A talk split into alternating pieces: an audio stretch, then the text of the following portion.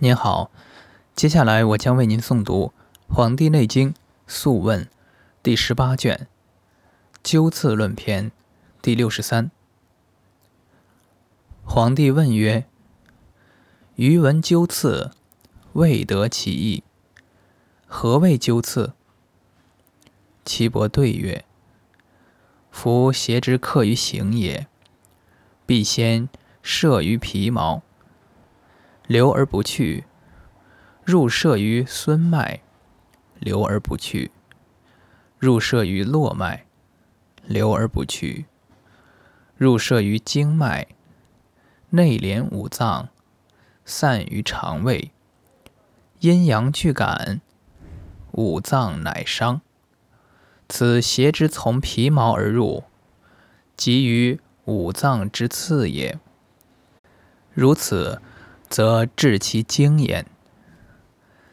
今邪克于皮毛，入射于孙络，流而不去，闭塞不通，不得入于经，流溢于大络，而生其病也。夫邪克大络者，左助右，右助左，上下左右与经相干。而不于四末，其气无长处，不入于经数，命曰灸刺。帝曰：愿闻灸刺，以左取右，以右取左，奈何？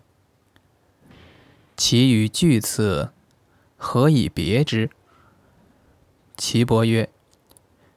邪克于经，左盛则右病，右盛则左病。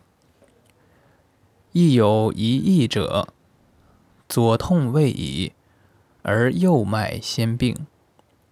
如此者，必拒刺之，必中其经，非络脉也。故络病者，其痛与经脉纠处。故命曰灸刺。帝曰：愿闻灸刺奈何？取之何如？岐伯曰：邪客于足少阴之络，令人促心痛暴胀，胸胁之满，无积者，刺然骨之前，出血，如实请而已。不以。左取右，右取左，病新发者，取五日矣。邪克于手少阳之络，令人喉痹、舌卷、口干心烦，必外连痛。手不及头，刺手中指、次指爪甲上，去端如九叶，各一尾。壮者利矣，老者犹情矣。左取右，右取左，此心病数日矣。邪客于足厥阴之络，令人猝疝暴痛。刺足大指、爪甲上与肉交者各一尾。男子利矣，女子有情矣。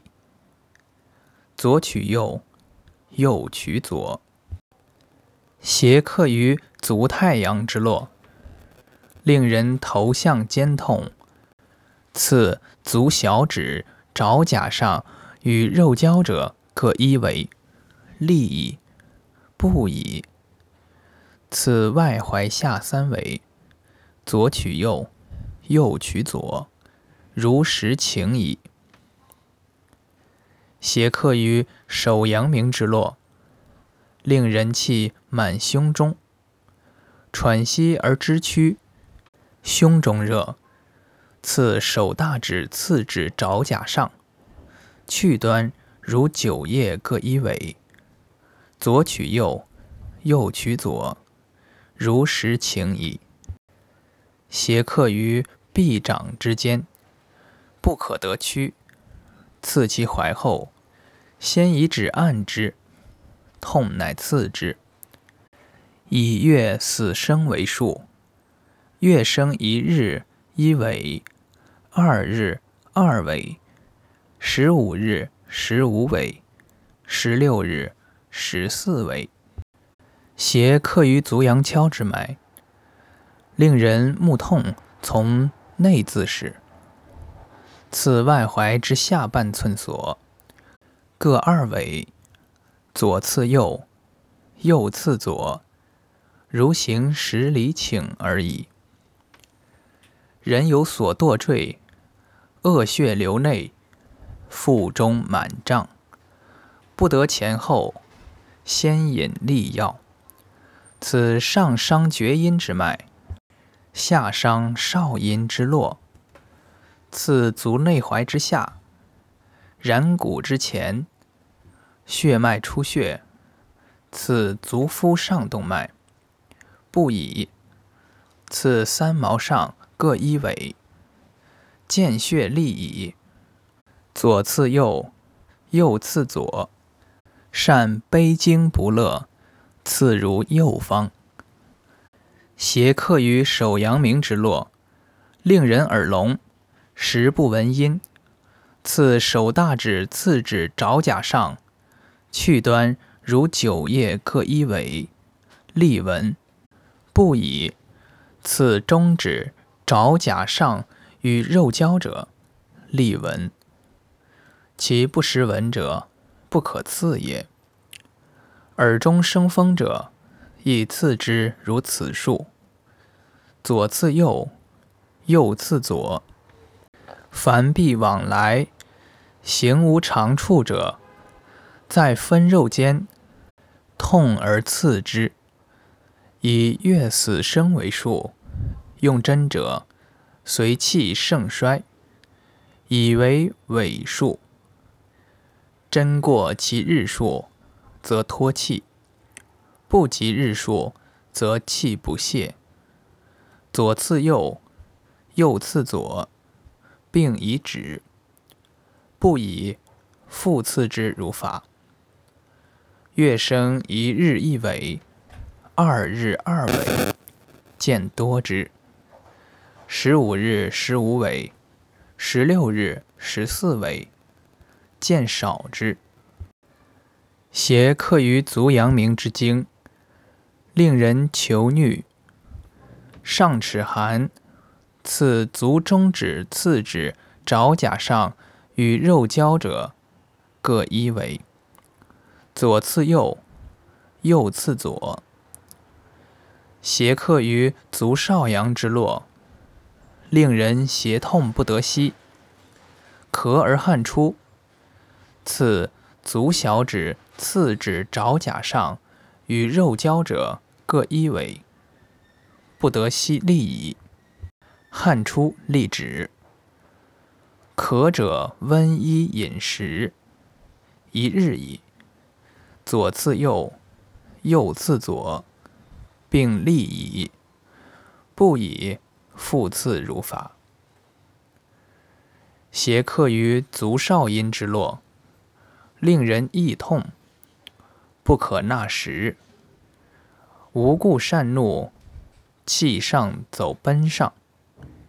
次足下中央之脉各三尾，凡六次利矣。左次右，右次左，一中肿，不能纳唾。时不能出唾者，灸刺然骨之前，出血利矣。左次右，右次左。邪克于足太阴之络，令人腰痛。引少腹控秒，不可以养息。次腰尻之解，两肾之上，是腰数。以月死生为尾数，发针利矣。左次右，右次左。邪克于足太阳之络，令人居挛背疾，引邪而痛，刺之从项石属脊椎，夹脊及按之，应手如痛。刺之旁，三尾利矣。邪客于足少阳之络，令人留于书中。痛必不可举，刺书中以毫针。寒则久留针，以月死生为数，利矣。治诸经，刺之所过者不病，则灸刺之。耳聋，刺手阳明，不以刺其通脉出耳前者；齿曲，刺手阳明，不以。刺其脉入齿中者，利矣。邪客于五脏之间，其病也。脉隐而痛，时来时止，是其病。灸刺之于手足爪甲上，视其脉，出其血，见日一次，一次不已，五次矣。灸传引上齿，齿唇寒痛，视其手背脉血者去之。足阳明中指爪甲上一尾，手大指、次指爪甲上各一尾，利以。左取右，右取左。邪客于手足少阴、太阴、足阳明之络，此五络皆会于耳中。上络左脚，五络俱结，令人身脉皆动，而行无知也。其状若失，或曰失厥。刺其足大指内侧爪甲上，去端如韭叶；后刺足心，后刺足中指爪甲上各一尾。后刺手大指内侧，去端如韭叶；后刺手心主少阴锐骨之端各一尾，利矣。不宜以竹管吹其两耳，剃其左脚之发方一寸。凡治，饮以美酒一杯。不能饮者，灌之，利矣。凡刺之术，先视其经脉，切而从之，审其虚实而调之。不调者，经刺之。有痛而经不病者，灸刺之。因视其皮部有血络者，尽取之。此灸刺之术也。